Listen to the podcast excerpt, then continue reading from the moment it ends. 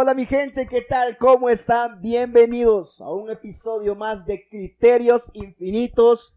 Este día pues tenemos el enorme placer de tener a un escritor hondureño y un cantante y compositor con nosotros, Ricardo Esquivel. Papá, bienvenido, es un placer de verdad tenerte con nosotros esta noche, hermano. No, de verdad, muchas gracias Melvin eh, y Franklin por este, este momento tan especial para mí es un honor realmente estar compartiendo con ustedes. Créeme que, es un privilegio pues venir a, conversar de todo un poco y, espero pasar un momento muy agradable con ustedes que, así, que sé que así será. Definitivamente. Franklin. No, para mí un honor, Ricardo. Muchas gracias. Que nos acompañes. Vamos iniciando este proyecto y, y qué bueno tener un, invitado de tu talento. Gracias, gracias. Y, eso es algo bueno. Este espacio está creciendo, está, está trayendo este tipo de invitados y bueno, y esperamos que la conversación fluya y hablemos de todo un poco, pues. Excelente. Empecemos. Ricardo, quiero preguntarte para la gente que no sepa cuál es tu nombre completo, hermano. Bueno, yo me llamo José Ricardo Esquivel Vallecillo, pero me dicen José Ricardo Esquivel Vallecillo. Alias la R. Alias la R. Papá, contanos de dónde viene la R. Fíjate que ese, ese es, un, es algo bien, bien interesante que casi nadie sabe. La gente cree que la R es por la R de Ricardo, rap. no, a, veces, a veces, mira, son las dos. Una piensa que es por la R de rap, que, que, yo canto música rap, y otros piensan que es la R de Ricardo, pero te voy a contar una anécdota. Resulta que una vez eh, ensayando con Calucha cuando formaba parte de Dark 180, man, empezamos a rapear y de repente se, se paró el instrumental y yo digo, es la K ¿Me entiendes? Refiriéndome a Calucha, ¿va? Este viene Calucha y me, y, me señala, me dice, es la R, me dice. Entonces, eh, eh, eh salió eso, salió eso. Qué, excelente. O sea, fue, fue, algo que yo nunca lo planeé. Es más, cuando yo comencé a rapear, a mí me decía, me decían Ricardito, man. Oye, pero te estoy hablando de 2003 cuando estaba más chiquito, ¿va? Y sigo siendo chiquito, ¿no? no, no crean que ha cambiado mucho.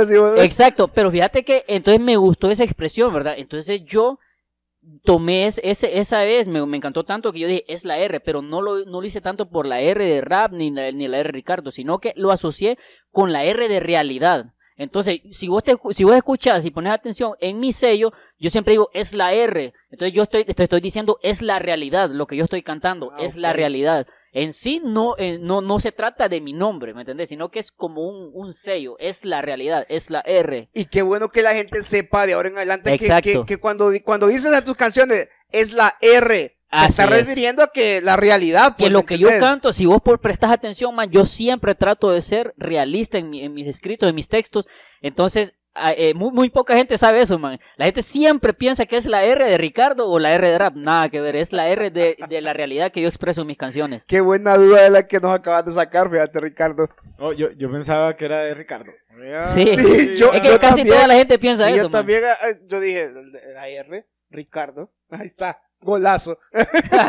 sí, casualmente eh, la, la combinación se da pero realmente no es de eso, sino que se, me, me, refiero básicamente a eso, que yo Siempre, siempre te voy a hablar la realidad. No te voy a venir a, mentir o a decir cosas fuera de contexto dentro de mi música, ¿me entendés?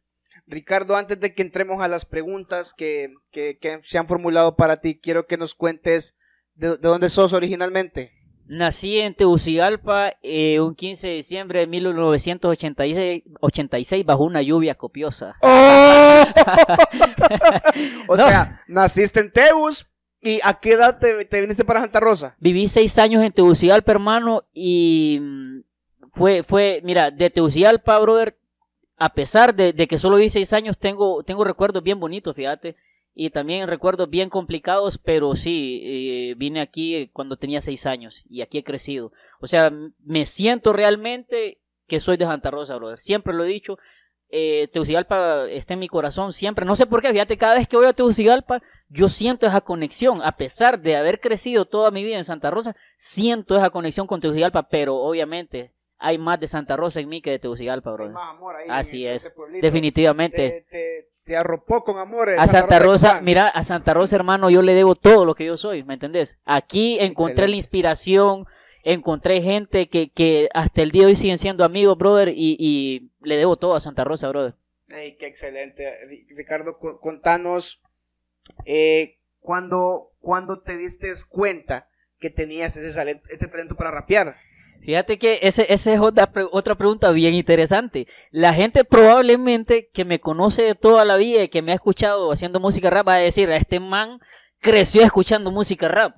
¿Me entendés? Pero te comentaba anteriormente que yo vengo de la época donde no existía el YouTube, man, por, decirte así, no existían las redes sociales, man, yo soy de la gente que todavía escuchó música con cassette, ¿me entendés? O sea, de ahí mi edad, va a ponerte a pensar cuántos años tengo, que solo son 22, pero, pero vos, vos sabés, va. Entonces, fíjate que, que em, yo realmente en un inicio no escuchaba música rap, yo escuchaba prácticamente lo que existía en, los 90, fue mucho el apogeo de la música rock, eh, escuchaba de todo un poco, no, no, te, no te voy a mentir que solo rock, sino que escuchaba de todo. Pero eh, por cuestiones de la vida, que esto obviamente ya Dios pienso yo que te tiene tu, trazado tu camino a seguir, man, y ya depende de vos si querés seguir en, ese, en esa brecha. Eh, me empecé a, a, enfocar un poco en la música playero, ¿me entendés? El playero que sonaba en todo, en todo ese momento y me gustó esa energía que transmitía la música. Y, y, fíjate que allá por el 2001, 2002, yo empecé como a orientarme más, a informarme dentro de las radios, porque como te digo, no existía el Google, que ahora vos buscas lo que sea, man. No, en aquel entonces solo, solo ponía la radio ahí y a esperar a que llegara una canción de esa para, para más o menos eh, comenzar a, ver qué, qué lo interesante. La grababas en el cassette. Sí, la grababas en el cassette. Exacto. Y, daba una cólera, man, porque cuando pasaban anuncios uno decía, qué barbaridad, se me fregó la canción. Siempre ponían el sello en la radio, man. y uno ahí atento con, con, el play y el rec al mismo tiempo para que grabara, man. Bueno, imagínate, entonces yo por ahí, por el 2002, empecé a, sentir una, orientación más a la música urbana. Ahí comenzó todo más o menos. Y comencé a cantar en el 2003. ¿Canciones, o, empezaste a cantar canciones eh, inéditas tuyas o empezaste a cantar canciones de, algún playero? Fíjate que, que, realmente eh, yo jamás he cantado canciones de alguien más. O sea, una vez, una vez nada más, eh, me acuerdo que fue una discusión con Calucha porque Calucha quería que cantáramos un cover de Vico, sí. Y eso lo, a mí realmente, obviamente, eh, eh, yo, yo le decía a él, ¿verdad? Yo soy de la filosofía, man, que si vos tenés un talento, desarrollalo. ¿Me entendés? Vos tenés la capacidad mental de hacer tus propias cosas. O sea, está bien crecer y aprender de los que ya han incursionado, ¿me entendés? Porque ahí eh, eso te sirve en tu formación, ¿me entendés? Pero yo inicié siempre haciendo lo mío y siempre he defendido lo mío, man. Jamás, como te digo, solo una vez he cantado música de alguien más y fue esa vez, brother. Y de ahí, desde, desde que yo tomé un lápiz y un papel, hermano, desde ahí solo he, solo he cantado lo mío. Gracias a Dios. Y no has parado de imaginarte también cosas entonces. Uh, imagínate el 2003 cuánto no he escrito, man. O sea. Eh, hablando de eso, eh, comentabas hace poco que, que Santa Rosa ha sido tu inspiración también. ¿Qué, otras cosas te inspiran? Mira, brother, yo, yo soy bien observador. O sea, no te puedo decir que yo solo paso eh, enfocado en la música, en el arte. Brother, a mí me inspira como lo que estábamos hablando del de, emprendedurismo, brother. O sea, a veces no necesitas arte o no necesitas eh, eh, cosas visuales o, auditivas para inspirarte, ¿me entendés? Obviamente he tenido la bendición de conocer gente que, que más allá del mismo arte te inspira, bro. Hay pequeñas historias de gente dentro de la salud, deporte, tantas cosas, ¿me entendés? Que no impliquen arte, que te inspiran, man. Y, y, lo que yo hago, como te digo, soy bien observador, eso tomo lo bueno, lo malo y lo trato de, de hacer productivo dentro de mis canciones, dentro de mis escritos, man. Bien, eh, y a ver, ¿y de los, de los artistas actuales?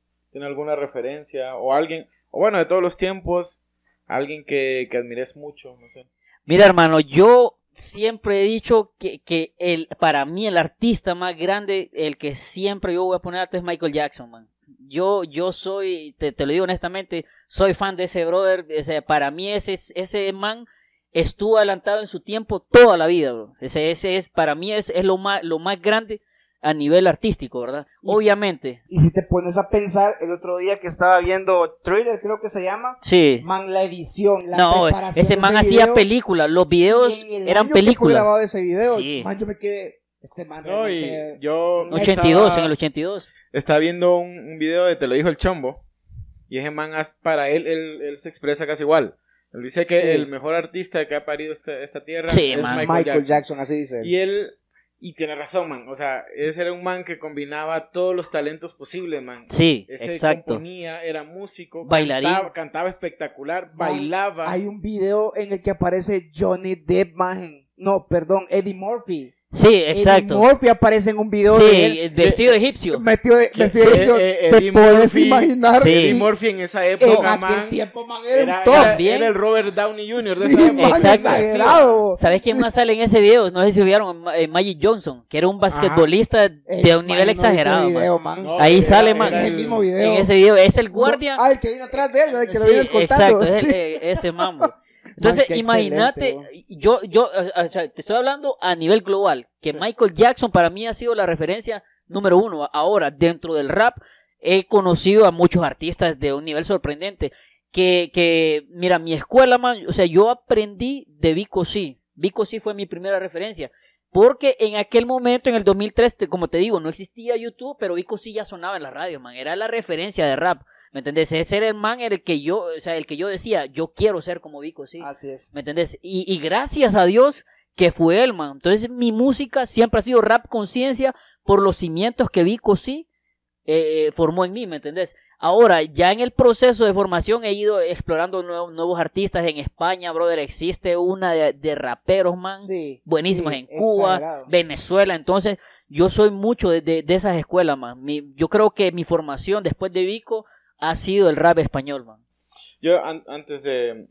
Y ya que, ya que hablabas de, de escuela, el, quizá el que más he consumido yo eh, ha sido Calle 13. ¿Cuál, cuál es tu opinión de Calle Mira, 13? calle 13, man. eh, yo ahí te- tengo como, ¿cómo te explico? Como una opinión bien diferente. A mí, en lo personal, no me gusta la música de él, man. O sea, como artista lo respeto. O sea, eso es un monstruo, ¿me una eminencia, man. Liricalmente es un monstruo. O sea, no, no te voy a discutir nada de lo, de lo que el hombre ha logrado. Pero a mi gusto, no, la, la música de él no me agrada, man. No, no sé por qué, fíjate. Porque el man es muy buen liricista, pero no me gusta la música que él hace. Fíjate que gran rollo, ¿va? Pero como te digo, yo respeto todos sus escritos. Es, es, es, un monstruo, ¿me entiendes? No, y yo, yo admiro mucho a este man. eh, y tiene el récord de mayor cantidad de Grammys Sí, ganados. ganados. Tiene, Exacto. tiene como 27, tiene 24 Grammys latinos. No es de por gusto. Sí, Y- claro, claro. Y, y tres Grammys gringos también. No, y sobre todo el, el disco donde, donde tiene Latinoamérica. Y, y estas canciones que.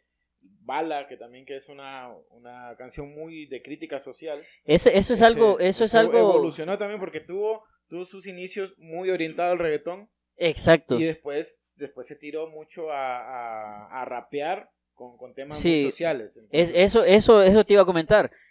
Que más allá de lo artístico, él representa una lucha social, brother. Sí. Entonces, eso habla mucho mejor que el artista. O sea, cuando la persona deja a un lado la, la parte eh, artística, todo ese rollo, y se, y se une a luchas sociales, man, eso es mucho más grande que lo que representa como artista, ¿me entendés? Porque el brother realmente ha mostrado que toda la lucha que ha hecho no ha sido en vano, pues, ¿me entendés? Vos vas viendo el proceso, como vos decís, empezó de reggaetón y ya el man como que le cayó el 20, que realmente solo somos polvo, man, solo estamos en un momento y todo, toda su fama, todo lo que ha hecho el man, yo he visto que lo, lo ha lo ha orientado, ¿me entendés? A ser un lo, lo ha portavoz. canalizado. Exacto, así.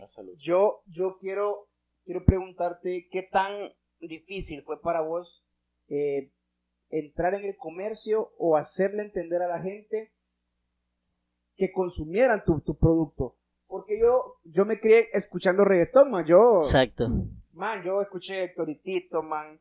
Eh, ¡Héctor Litito! eh, escuché Don Omar, Dari Yankee. Tra, tra, tra, tra, tra, tra, Yo nunca me quedo, me quedo, me quedo, me quedo, me quedo, me quedo, me quedo, Ah, no, no, me si anda bien. Me quedo, me quedo, me quedo, me quedo. Man, yo me crié escuchando eso, pero, o sea, no era bien visto, al menos en, esta, en esta cultura de, de, de este lado del mundo, nunca fue bien visto, bueno, en, el tiempo en el que yo estaba infante, ¿me entendés? Sí. Y era algo curioso porque hasta mis padres, man, se molestaban que yo escuchara música. O sea, yo tenía que escuchar esa Exacto. música como en escondidas porque para ellos era algo malo, ¿me entendés? Entonces yo pues, te pregunto, ¿qué tan difícil fue para vos eh, hacerle entender a la gente que consumiera? Porque como se relaciona bastante, la gente Exacto. lo relaciona bastante Son, el rap con son el el, reggaetón. el rap y el reggaetón como primo. Exacto, Exacto, como mira, primos. Fíjate que esa pregunta tiene, tiene, te lo voy a responder en dos partes.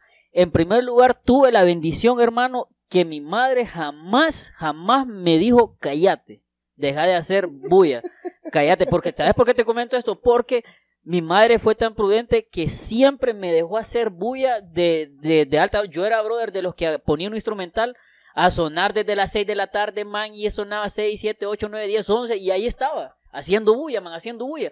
Entonces, desde ahí, gracias a Dios, el primer obstáculo que es tu hogar, man, porque desde ahí parte todo, man. Si, si, si ya es vos, vos percibís eh, e, esa mala, no mala vibra, sino, pero esa barrera que te pone tus padres, entonces ya eso te limita, man, ¿me entiendes? Desde ahí ya, imagínate que si no puedes ni, ni sentirte bien con tu familia, eh, con tu talento, es complicado. Entonces, mi madre, gracias a Dios, bien. Ahora, ya cuando vos salís, brother, uy, encontré un montón de barreras, hermano, o sea, no tenés idea. Más que en ese entonces, aparte eh, que, que, lo miraban como algo vulgar por el mismo auge del reggaetón, lo asociaban a los mareros, brother. Entonces la, siempre Es pensaban cierto. que la música que yo hacía era Es de vagos. cierto. Y mira, pero gracias a Dios lo que, lo que te vengo diciendo, la constancia, man, la gente empezó a escuchar, mira, cosas, cosas, cosas bonitas. Yo, eh, eh, Dar 180 nació en una iglesia, man. En la iglesia encontré un montón de barreras, no te voy a Y mentir. te voy a comentar que como yo también me, me crié en un hogar cristiano, man, yo cuando estaba pequeño también consumía, no sé si vos le escuchaste a Manny Montes y Funky, sí. Man, yo me sé Exacto. todas esas canciones, Bueno, man. eh, Y yo, y yo me las sé todas, te lo Pues yo, vengo de ese tiempo, entonces fíjate que, que, que gracias a Dios, la iglesia, eh, tengo que darle las gracias a CCI, brother, que ellos eh, sinceramente fueron muy, muy importantes en mi formación como artista porque jamás me negaron pararme al púlpito y expresar lo que yo sentía, lo que yo pensaba, man. Pero como te digo, dentro de la misma iglesia eh, siempre encontrabas personas que son Claro, complicadas, son complicadas. Y fuera de ella, man, fíjate que yo vivía en una burbuja, yo decía, pucha, miraba artistas, te- y te lo digo honestamente, jamás he tenido el miedo de decirlo. Yo escuchaba a DC Reto, a Raza for Christ, man. Man, ¿Te acordás? también iba a los conciertos cuando Bueno. venían acá, man. Te voy a, pero te voy a contar algo. Fíjate que yo, yo pensaba que realmente eh, eh, en la música cristiana existía eso de, de la unidad, ¿me entiendes? O sea, el apoyo, man. Yo me llevo una decepción con esos dos grupos que yo pensaba, como te digo, que servían como apoyo. No, man, eso era una, una falsedad, man. De parte de ellos siempre fue una falsedad que, que más bien o eran como barreras, man. O sea, vos esperas el apoyo de alguien que ha, ha- subido un peldaño más y más bien lo que encontrás es, es una piedra en el camino, man. Y me tocó abrirme, abrirnos de- eh, camino, brother, luchando contra un montón de gente, que, otros que, que realmente se burlaban, man, que, que pensaban lo que nosotros eh, hacíamos, siempre lo asociaban al reggaetón, porque casi siempre pasa que cuando te escuchan, man, no prestan atención, ¿me entiendes? Solo, solo te miran ahí y ese man a ver qué tontera está cantando. Pero con el paso del tiempo, fíjate que qué bonito es que la gente entonces ya se detiene a escuchar, ah, pues este man no, no está diciendo tonteras, ah, no, hombre, está, está diciendo cosas interesantes. Y así fue, man. O sea, yo insistí, insistí, insistí y le cambié el chip a la gente, bro. Entonces ya cuando miraban lo que yo hacía, brother, ya entendían con el apoyo, ya, ya, ya habían redes sociales, por lo menos, ya ahí entendieron que lo que yo hacía era rap conciencia, man. Fíjate que a mí me pasó eso cuando te, te comento lo de mis papás y con algunas amistades vecinos que siempre me decían que por qué consumía eso, ¿verdad? Yo les dije a ellos que si no habían escuchado la letra, aunque sea de una canción de esas.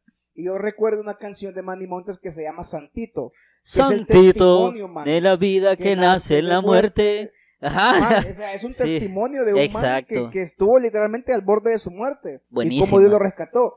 Entonces, cuando vos te pones a, a- te detenés a escuchar letra de una canción, a veces tu perspectiva de lo que pensás de un género musical puede cambiar. Exacto. re- O sea, rotundamente, ¿me entendés?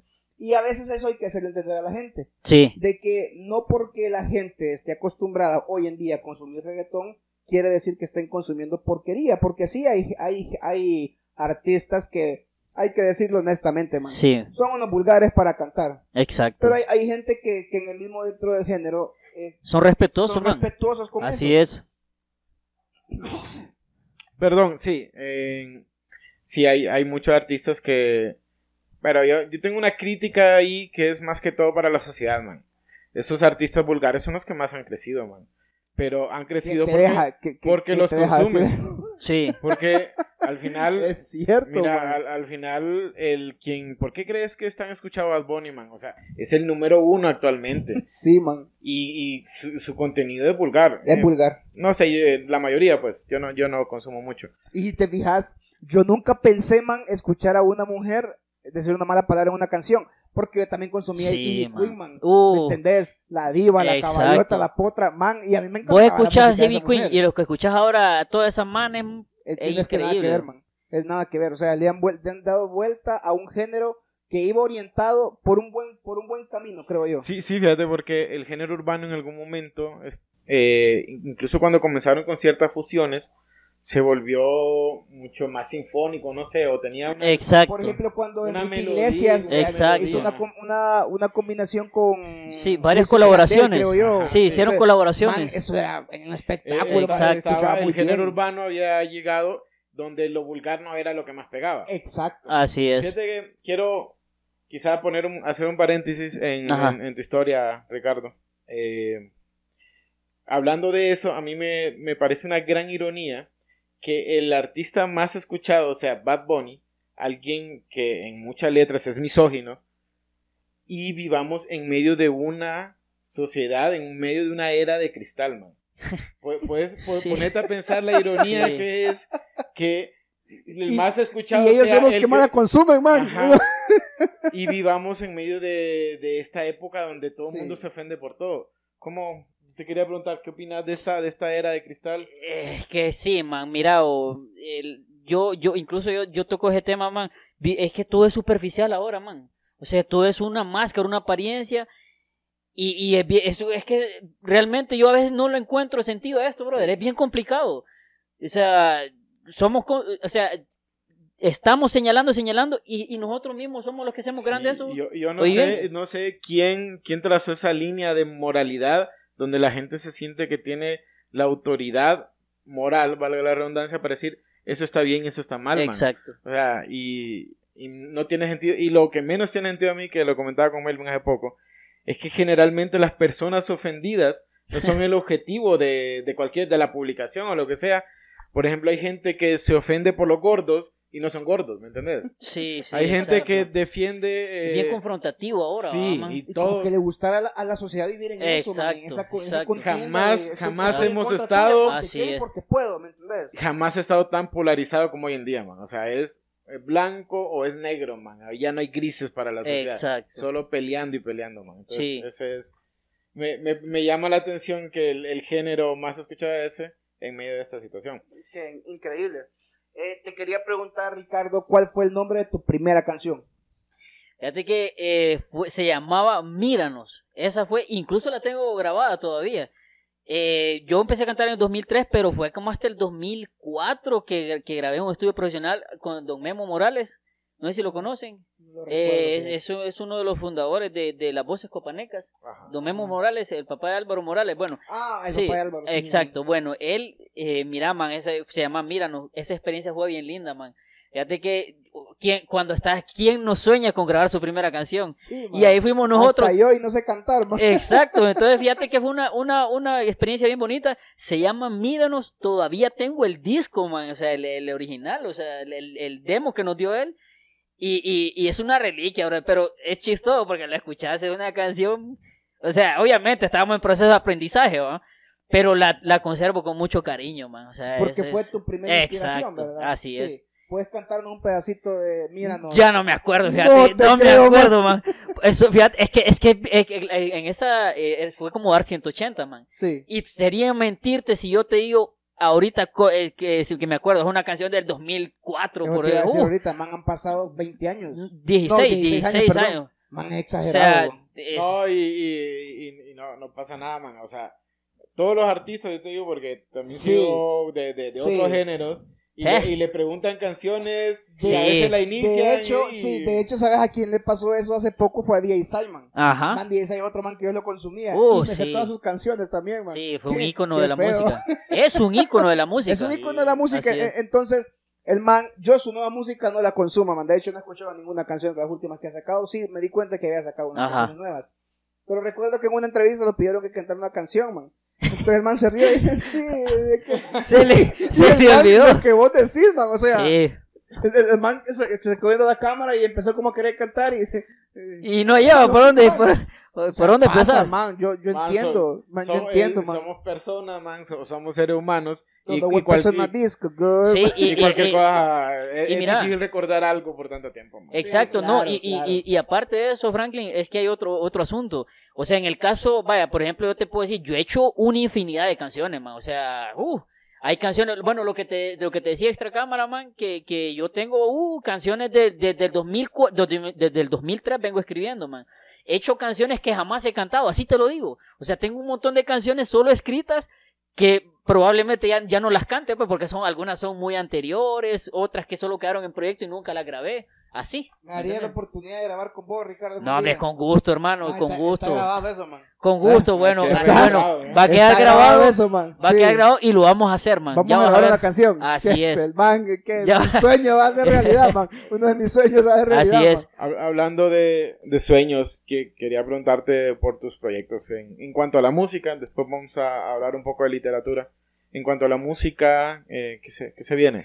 Fíjate, hermano, que, que a mí la gente, lo, lo, lo que me comentaba Melvin. Eh, que yo me veo haciendo música hasta los 70, 80 años, man. Y te digo esa edad porque hasta esa edad Y ya me voy a cansar, sí, me voy, man. me voy a cansar de repente. Entonces yo voy a decir a los 70, realmente esto ya no es para mí. ¿Me pero- Mientras tanto, lo voy a seguir haciendo. O sea, lo que yo te quiero dar a entender, hermano, es que yo tengo planes de hacer música hasta que Dios me quite la vida, man. O hasta que ya no me pueda parar un escenario. Porque esto es, esto yo no lo, nunca lo he hecho como un negocio. Yo lo hago con una pasión, por sentirme pleno conmigo mismo.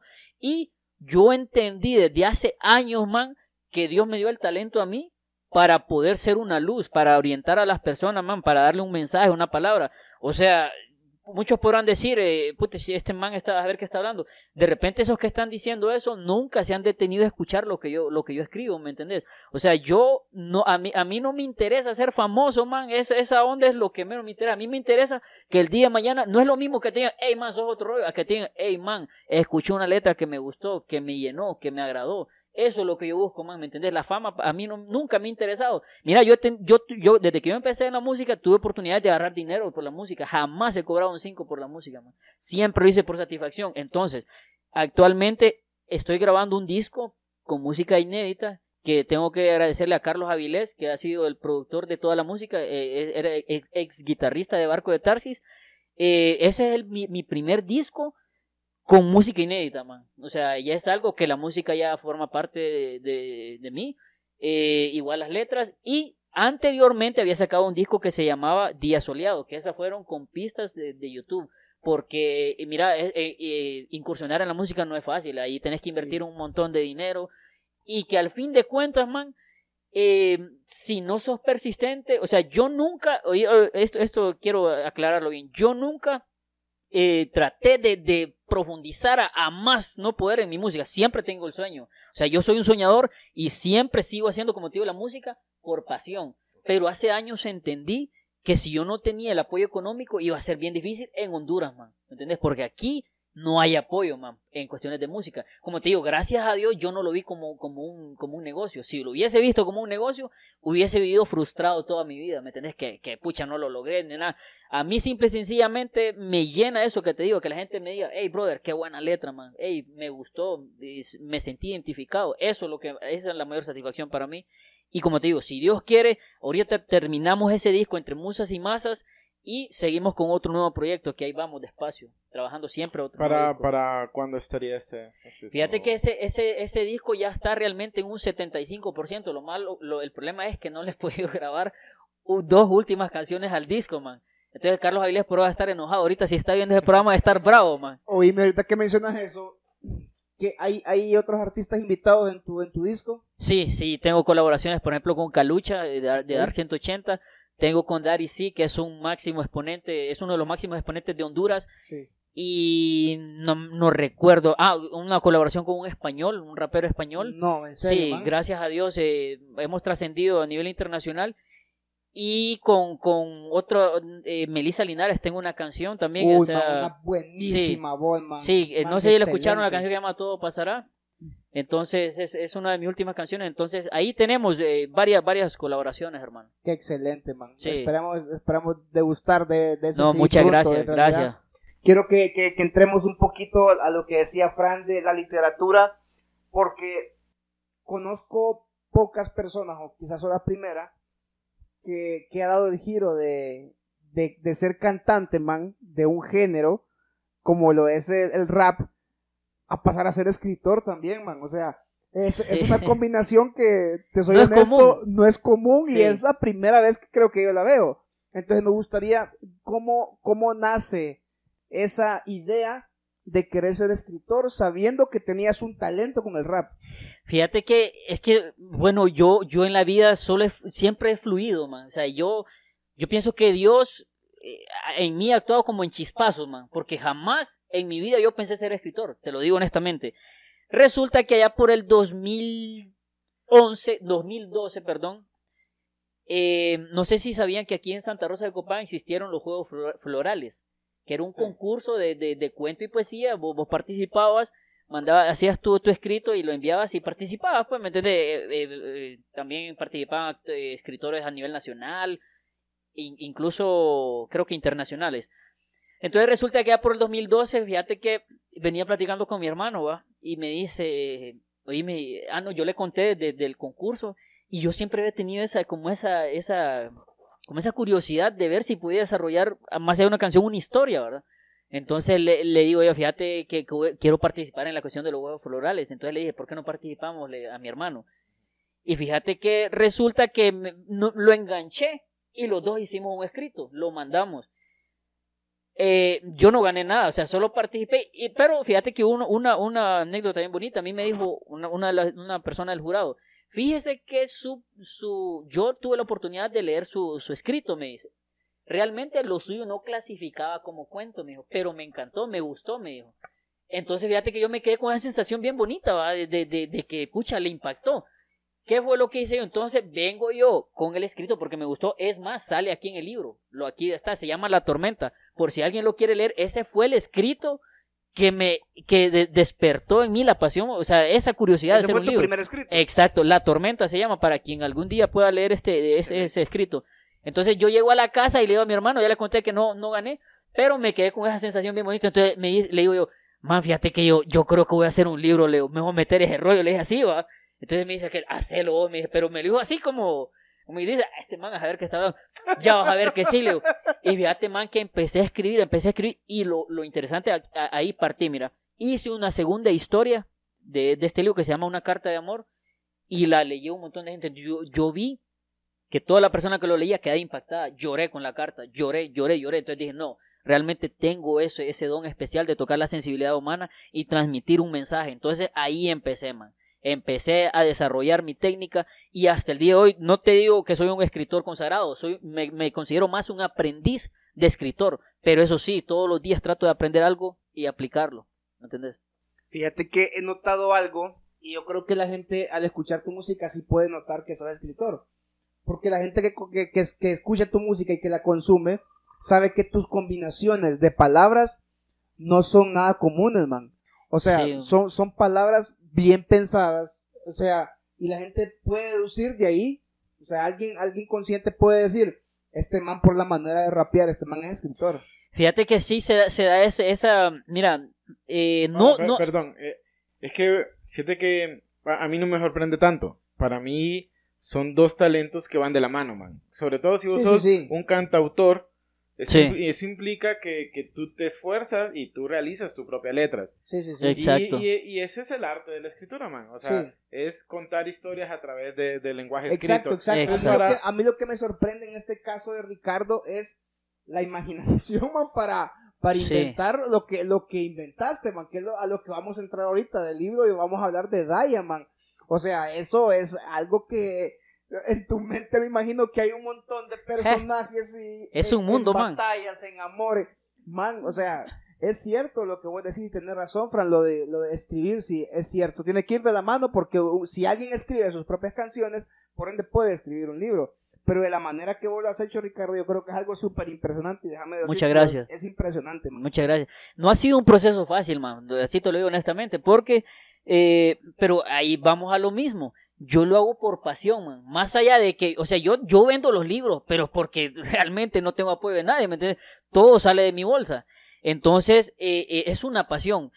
Que, como te digo, eh, el proceso no es, no es eh, fácil. O sea, aquí tenés que, te, tenés que realmente eh, tratar de mejorar tu léxico, lo que estamos hablando, tenés que leer para informarte, o sea, mientras tu conocimiento sea más amplio, vas a tener mucho, mucho más historias que contar, ¿me entendés? Si yo me limito a estar en, esta, en este cuarto, obviamente mi conocimiento va a trascender solo en este cuarto, brother, ¿me entendés? O sea, uno tiene que salir y explorar el mundo, conocer de todo, man.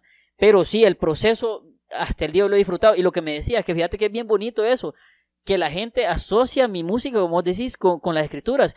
Y, y, me han pasado anécdotas, anécdotas bien bonitas, por ejemplo, cosas hermosas que yo la guardo en mi corazón, que dice la gente, por ejemplo, man, yo, yo sé que sos un excelente rapero, me, así, con otras palabras, sos la mera P, así va, sos la mera P en Santa Rosa de Copán y que esto y lo otro, y me dicen, man, me, si vos rapeas bien, no puedo esperar menos de tu libro, me dicen, ¿me entendés? Entonces son cosas bien bonitas, o sea, que la gente ya asocie la calidad que vos le, le regalás a través de una música, eh, eh, y, y, eso eh, tengan el mismo concepto de lo que vos escribís, entonces eso es muy bueno, ¿me entendés? Entonces, despacio, despacio, y ahí vamos.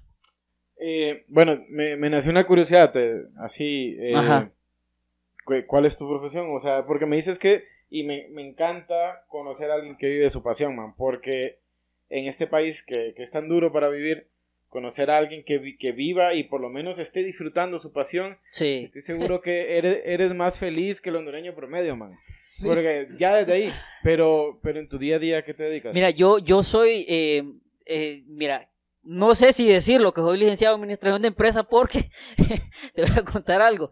Yo terminé la clase en el 2014 y no he hecho la práctica desde ese año, man. O sea, o sea te, tengo seis años de haber terminado la práctica y, perdón, las la, clases la en la universidad y no he hecho la práctica, ¿me entiendes? O sea, vos me dirás por qué.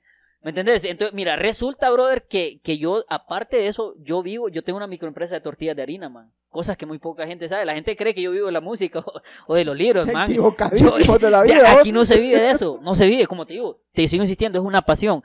Entonces yo, yo, yo tengo un, una microempresa de tortillas de harina y a eso me dedico, man. O sea, yo te puedo decir que soy un tortillero rapero, ¿me entiendes? Si lo quieres ver así. Un tortillero rapero escritor. Ah, sí, ahí, ahí no le ponga. Pleca, licenciado. Pleca, Ahí. licenciado. Ay, No, pleca, no, licenciado. espérate, sería pleca casi licenciado, porque no tengo el título, ¿me entendés? Casi licenciado, por ahí va.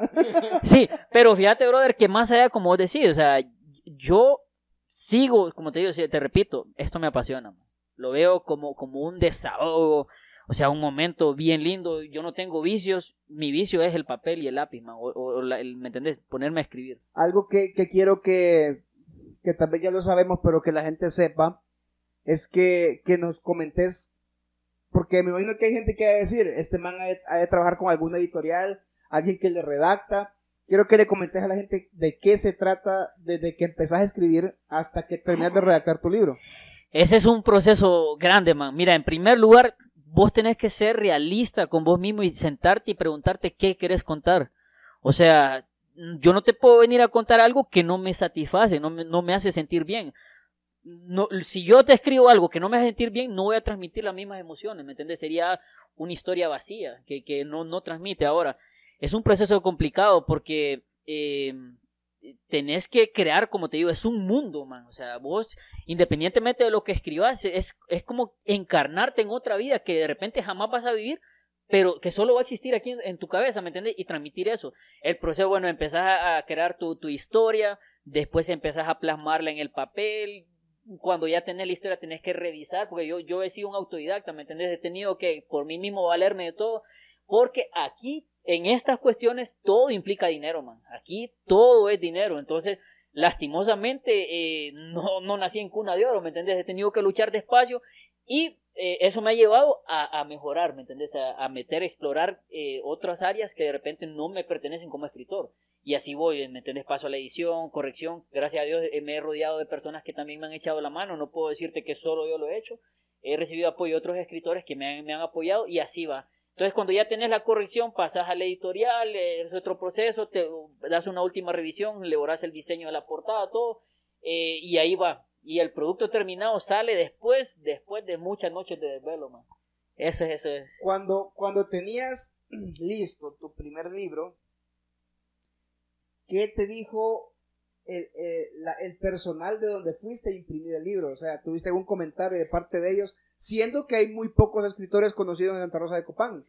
Fíjate que, que quien me ayudó fue Javier, Javier eh, de, de Impresos Colonial, que es con, también con el que hice el segundo libro, man. Eh, él la verdad que no, no se enfocó mucho, fíjate, en eso, porque como el trabajo de él era imprimir, man, y me acuerdo para esos días estaba, eran mil libros de cartas de vida, man, eran mil libros, entonces él estaba Hasta el día de hoy hay mil libros impresos. No, es, es, es que yo, yo, eso fue en el 2013, imprimí mil, yo de, de cartas de vida he vendido 1500 libros promedio, man. ¿Me entiendes? En siete años, obviamente, ¿verdad? No Sí, te estoy diciendo sí, que, sí, que sí. El, el- el primer año.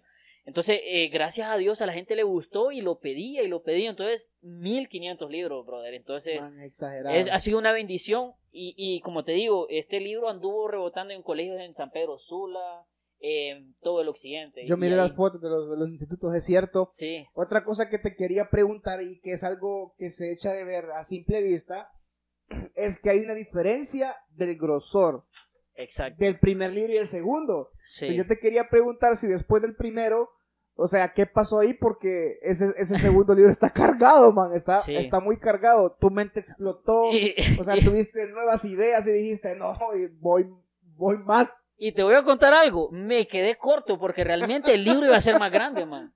O sea, lo que pasa, No, pero ahí yo creo que yo, yo no veo nada malo. Fíjate que Harry Potter, de los libros más vendidos a Ah, nivel sí, mundial, sí. tienen muchas páginas. Pues, a ver, eh, la calidad de un libro no, no, no, la- no se puede medir por eso el grosor, man, importante. porque, Sí, sí, a ver, podemos ver unos de matemáticas aburridísimos. Sí, me, me refiero a que hay más historia, o sea, Exacto. hay, hay Fíjate más... que a- an- antes de, de que conteste Ricardo, eh, como siempre hablábamos también en el podcast anterior, eh, y me llama la atención esto que, que dice Ricardo, lo difícil que es vivir del arte en Honduras, man. Y, y qué pena, qué pena. Yo estaba escuchando un, un mexicano que hacía la reflexión que mm, la verdad la- la- las, tus posibilidades dependen en un 90% de dónde naciste, man. sí, Y, y qué pena, man. Pero yo, eh, justo antes de comenzar el podcast, tú nos, nos decías que la persistencia es, lo- es la clave.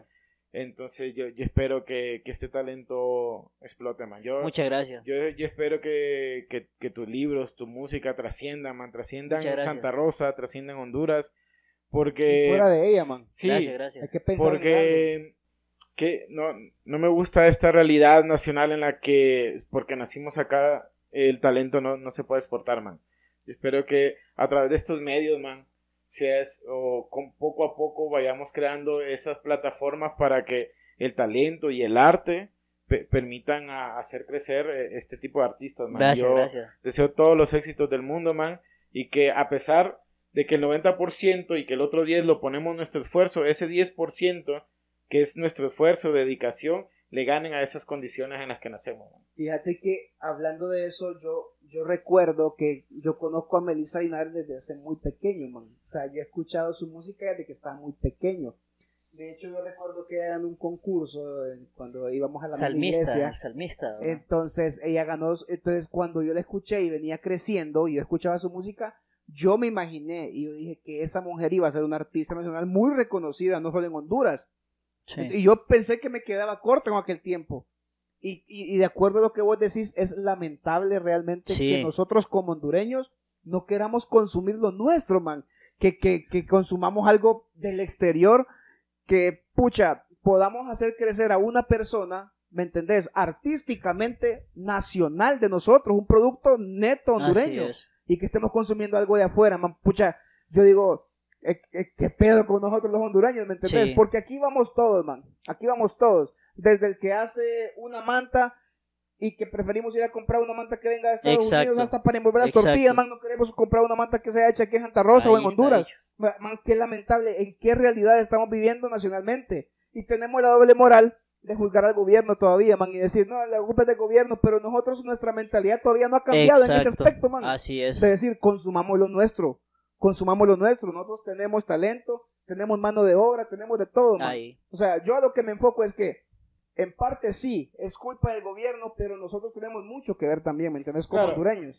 Sí, sí, de- yo estoy completamente de acuerdo con vos y también que el gobierno tiene que, tiene que ver. El presupuesto de Uh, arte sí, y deporte claro, es exacto. nulo, man. El nulo, man. Exacto. El ¿no? nulo, empezando por ahí, oí bien. ¿Cómo vas a fomentar el arte o el deporte en este país, man, sin, sin presupuesto? Entonces, el- ese apoyo, man, desde ahí surge, man, de crear las plataformas, de, de, pucha, no sé, las preparaciones, también hablando de atletas, man, yo no sé cómo hemos sido capaces de competir en Juegos Olímpicos con cero preparación. También para los atletas, ellos tienen que costearse su propio entrenamiento, su propio A equipo. veces, de día, Imagínate la infraestructura que hay en otros países. ¿Sabes lo que escuché una vez yo, man? De alguien que salió, nacio- salió fuera del país a competir en, en- en tenis de mesa. Que él iba a poder a- a ir a, a participar representando a Honduras, pero que él tenía que poner una parte del costo Oye. del vuelo. Imagínate Man, cómo te vas a sentir vos como artista, ¿Cómo de, como, como sí, en este vos- caso como deportista, No, de representar a tu país todavía gastando más cuando nunca te apoyaron. Es complicado, Sí, es man. complicado, man. es bien Pero- difícil. Entonces, por eso te digo que a veces uno sí sabe, man, que hay talento en Honduras y que hay gente que es, pucha, debería estar en lo más alto en este momento artísticamente, man, deportivamente, como decía y- Fran. y- y lo otro, sí, comparto tu crítica. Hay- aquí tenemos un chip no, que yo no lo comprendo y definitivamente lo comparto de no apoyar lo nuestro, man. O sea, yo, yo estoy de acuerdo que hay calidades como, por ejemplo, Exacto. no podemos Entonces, comparar, hablando de fútbol, no podemos comparar la Liga Nacional con la Liga Española Claro. o la Premier League con la Liga Nacional. Claro. Hay niveles de calidad como espectáculo, pues. Pero también está la lealtad, por ejemplo, si el sabio está en primera, tenés que ir a ver al sabio, man. ¿me entiendes? Claro. No, no, debe, no debe ser una duda cuánta gente hay en el estadio porque está lleno, ¿me entiendes? Man, Y así nuestra Así música, es. nuestros artistas, así el es, cine, eh, los productos que hacemos. Hay, hay una cultura que lo que vos decís que comparto tu crítica. No puedo creer que estemos pensando en comprar una marca externa, man. Sí, man. Cuando muchas veces esas marcas externas hasta, hasta son fabricadas acá en Honduras, Exacto. Exacto, más o menos. que solo lleve el sello puesto Sí, allá en la allá fábrica. llegan a ponerle Y el bien- sello y, y bueno, de regreso Eso- para Honduras con un exacto. costo aquí arriba. Increíble. Y la gente a veces, ah, no, es que Nike, es que esa vida. Exacto. Pucha, son hechas a veces aquí en Honduras. Bien complicado, es bien man. complicado, man. Entonces, a partir de ahí, el, el- el talento está, man. O sea, Honduras está repleto de talento, Sí. man. Como te digo, yo esperaba ver a esa mujer en lo más alto y de repente porque no tiene la, o sea, la gente no abre posibilidades, man. Vos puedes tener tu puerta abierta y tu mente abierta de que vas para arriba, pero si te encontrás gente en Sí. tu camino que te dice, alto, no quiero consumir lo tuyo, siendo local, a veces, man, solo por resentimiento o porque no te quieren ver bien, eso deja mucho que desear, man. Sí, Eso deja mucho que desear. Exacto. Lamentablemente vimos en, en- Vaya, te voy a poner un ejemplo. Eh, cuando empezamos a compartir esta onda con Frank, nosotros miramos el alcance que nosotros teníamos de personas, man, en las redes sociales. Ajá. Y de todo el alcance que teníamos, man, a veces solo nos encontrábamos con dos o tres likes. Y dice yo, pucha, la gente me- no- me- menos del 10% Menos del 10%, Imagínate. que, man, que o sea, miraba la por- publicación, reaccionaba. Man, oí bien, o sea, es, Es- es, es bien complicado, man. Sí. Y, complicado. eh, yo, yo te quería preguntar, eh, hablando ya de literatura, eh, ¿qué, ¿qué autores consumes? ¿O qué tipo de literatura? ¿O no tienes? ¿O de todo? Fíjate que yo, yo consumo de todo, hermano. Porque mientras vos agarras de todo eso, es como el conocimiento. O sea, si vos aprendes a escuchar esto, aprendes a escuchar esto, esto y esto, es más amplio lo que vos vas a escu- Acuérdate que el cerebro es una esponja, man. Entonces, a mí me gusta leer y escuchar de todo, brother. No te podría decir, por ejemplo, he, escuchado, he leído a Mario Vargas Llosa, a este Gabriel García Márquez, Isabel Allende, que me encanta. Eh, autores nacionales también, Linda María Cortés, la, la- que es una escritora aquí Es de aquí de Santa Rosa, Rosa, sí es. Eh, así, eh, bueno, eh, eh, de todo, man. Y en cuanto a géneros, también, eh, mira, lo único que no me gusta a mí leer, no sé por qué, no sé si se- será un defecto que tengo, los libros educativos, man.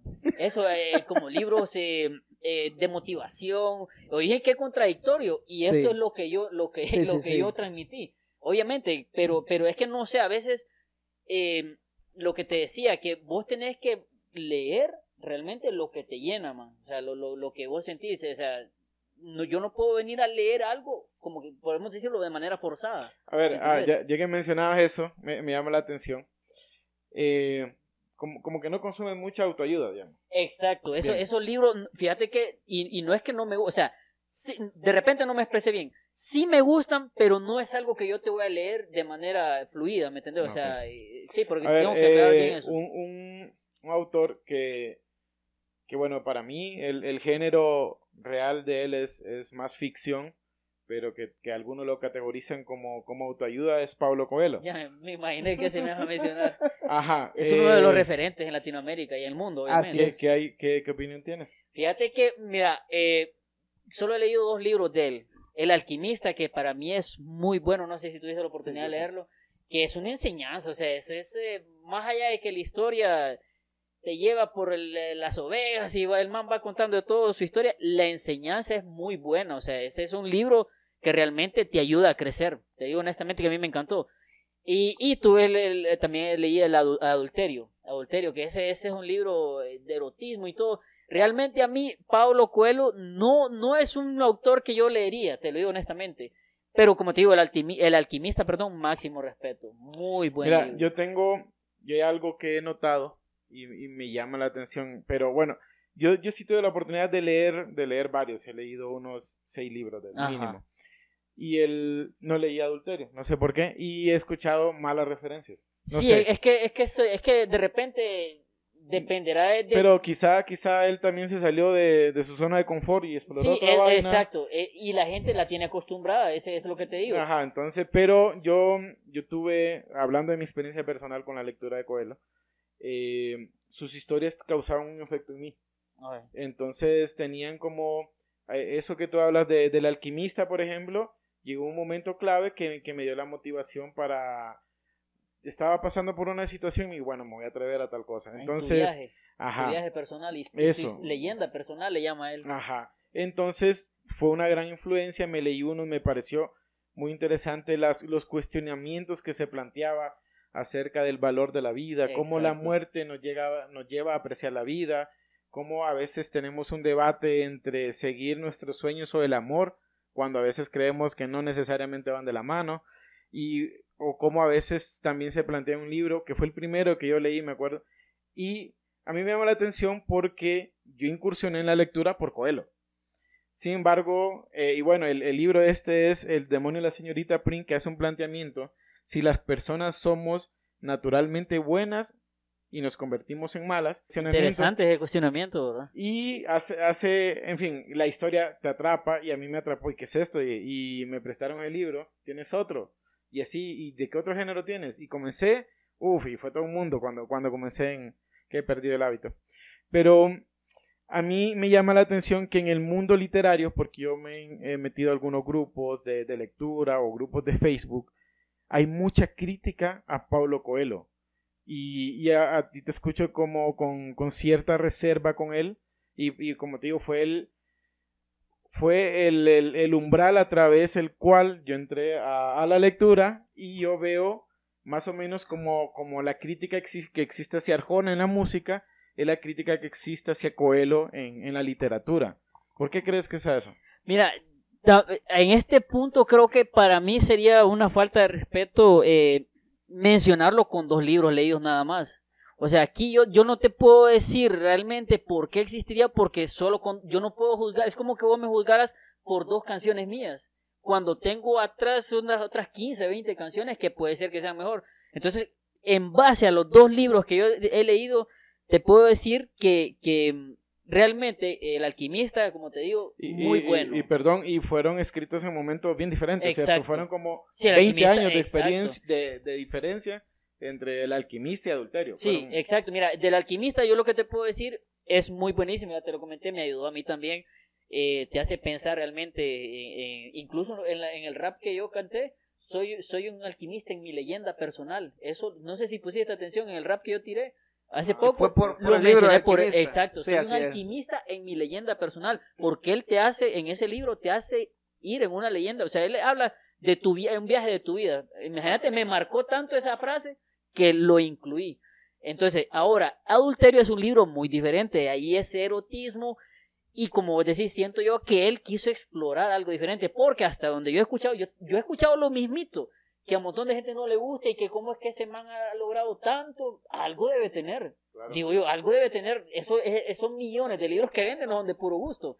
Pero siento que en adulterio él dijo, ok, quiero probar otra, otra faceta. Y él tiene la libertad de hacerlo. Sí, ya Es es un autor consagrado. Sí, exacto. O sea, No le puedes reprochar lo que te sigo insistiendo. No puedes venir a matar la carrera de un escritor con un libro o Así dos, es. cuando tiene 10 atrás que fueron excelentes, son joyas, son libros de culto, ¿me entendés? Es- ese tipo de cosas hay que saberlas discernir, ¿me entendés? O sea, no nos podemos ir a la primera impresión, pues, ¿me entendés?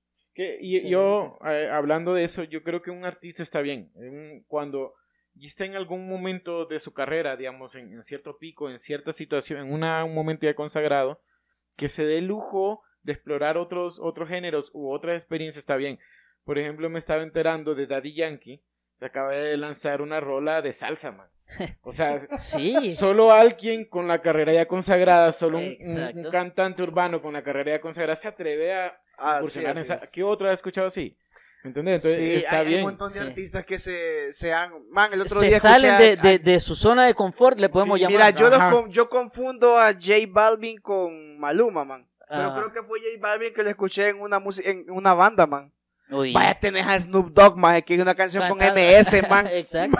¿Qué te parece? Un, un hip hop, man, con una música de banda, o sea. Para, para mí, eh, aunque yo no consumo esas cosas, pues igual hay muchos que, que leen que probablemente no, no vayan a consumir adulterio, o probablemente ni yo. Pero está bien, yo, yo admiro eso, que el, artista se atreva a salirse de esa zona de confort, está bien. Y es necesario. A ver, vamos a escribir una, una música romántica, fíjate ahí Sí, una balada. Así con una guitarrita, que así, full eh, amor, mira. Exacto, exacto. y así.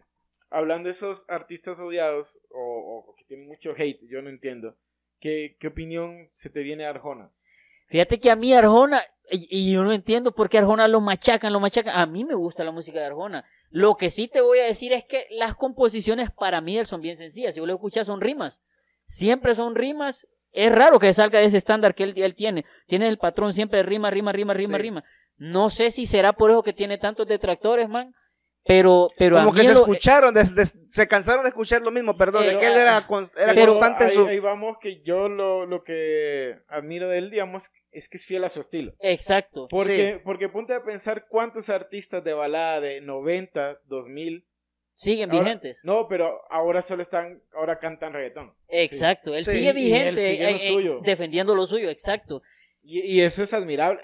Además, lo que yo siempre digo que yo admiro a Arjona, man, es un guatemalteco, man, que logró salir uh, adelante. ese nació con las dificultades de las que hablamos y se sobrepuso, man. entonces, ser un centroamericano. Y se ha llegado a posicionar entre los mejores cantantes, man. No solo de, Latinoamérica, sino que del mundo. O sea, ese man ha recorrido el mundo con sus, con sus canciones, man, con sus conciertos.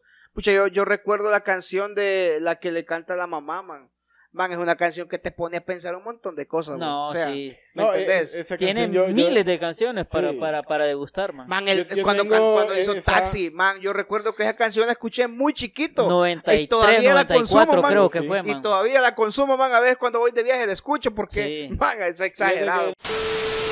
hablando ya de, de, los libros escritos por, por vos, Ricardo, Vamos a pasar a Daya, que ha sido tu último libro, lo más reciente. Y quiero que, me contés. Mi niña consentida, le llamo yo. Es mi niña consentida. Este fue mi primer hijo, que llama Carta de Vida. Ella es mi niña consentida. no lo quiere. Sí, ya, se me creció. Ya, creció, exacto. Tiene, siete años, tiene siete años. Ya creció. y mi niña, mi niña acaba de nacer. Sí, acaba de nacer. contame de Daya, que yo tengo por aquí atrás. Eh, he visto y, me alegra en parte eso porque he visto muchos estados en Facebook de la gente con su libro Daya en sus manos. Hoy tuve la oportunidad de ver a, un amigo de Facebook, Marvin Cerón, al cual le tengo mucho aprecio. Te mando un saludo hasta Estados Unidos. Yo también saludo, Marvin. Que me encantó, man, que él se fue a poner en una fuente con su libro de Daya. Y, y, yo digo, es que de eso se trata, man. Mira, eh, Daya, quiero decirte que, que mira, es que Daya es, es a veces es bien difícil de expresar lo tanto que representa para mí. Eh, es un proyecto que implica un montón de sueños míos, brother. O sea, yo ese libro, no crean que solo es un libro, ahí vamos a ir conociendo ahorita, les voy a dar a conocer un montón de ideas que tengo. Pero Daya realmente es, es que es una novela, hermano, que me eriza la piel. O sea, ahí dejé mis sentimientos, eh, ahí dejé tanta esencia mía, brother, o sea, mi manera de ser, mi personalidad está en varios eh, personajes, mi sueño, mi amor por una mujer, o sea, todo, la pureza de mi corazón, brother, está puesto ahí, tantos sueños de infancia que yo tuve están puestos ahí, porque Daya representa prácticamente todo lo que he sido hasta, hasta el día de hoy, man, ¿me entendés? Ahí, como que, te puedo decir en cierta manera, desahogué todo lo que yo quería decir eh, eh, a través de todos estos años, lo plasmé ahí, man. ¿Me entendés? Es una historia muy hermosa. ¿Cuánto tiempo te tomó eh, escribir y redactar el libro de Daya? Eh, eso creo que fue, mira, realmente yo lo, yo lo tengo en un año, cuatro meses, pero eh, es que mira, es- esto de escribir no es que vos decís, eh, voy a hacer un libro en un mes, ¿me entendés? Claro, Así- sí. o, o por decirte así, te lo pongo más sencillo, o por decirte así que hoy voy a escribir dos, dos páginas. Hay días que realmente, hermano, no hay nada, de inspiración.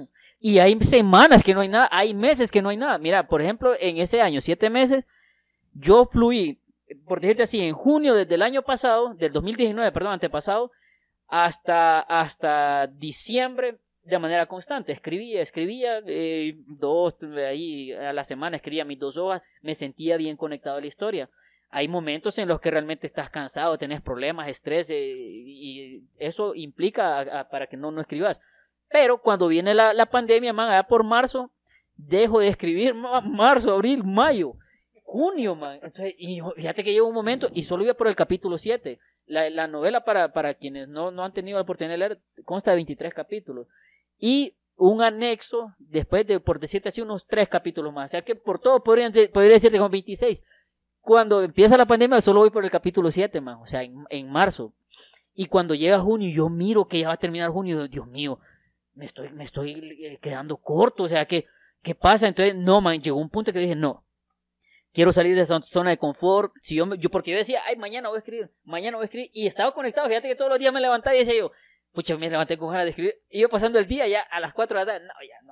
Y así, ya no, man, no. Pero entonces, no, llegó un momento que dije, no, ya, aquí pon- ponete serio, man. Entonces, mira, de junio, junio, julio, agosto, septiembre, en esos cuatro meses, man, octubre todavía, terminé, yo lo del libro lo terminé en octubre del año pasado, man, allá por, por el 15 más o menos de octubre. En esos cuatro meses que te digo, le metí, brother. Y realmente no le metí por decir así voy a terminar libros, porque yo jamás hago algo por salir del compromiso. O sea, yo tengo, te digo, tengo que transmitirte algo. Si no me siento bien, no lo escribo, mejor no escribo nada.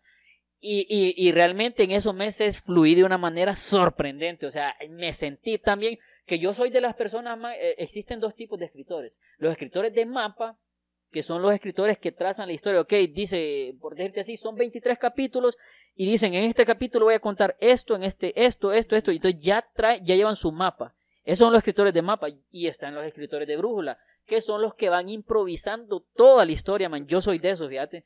O sea, yo no me trazo que decir, decirte en estos dos capítulos voy a contar. No, man.